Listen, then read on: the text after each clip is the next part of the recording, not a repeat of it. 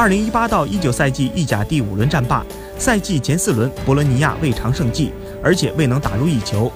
一媒都在说，主帅大因扎吉如果接下来两战不拿分，就将下课。而这两个对手是罗马、尤文，所有人都为因扎吉捏一把汗。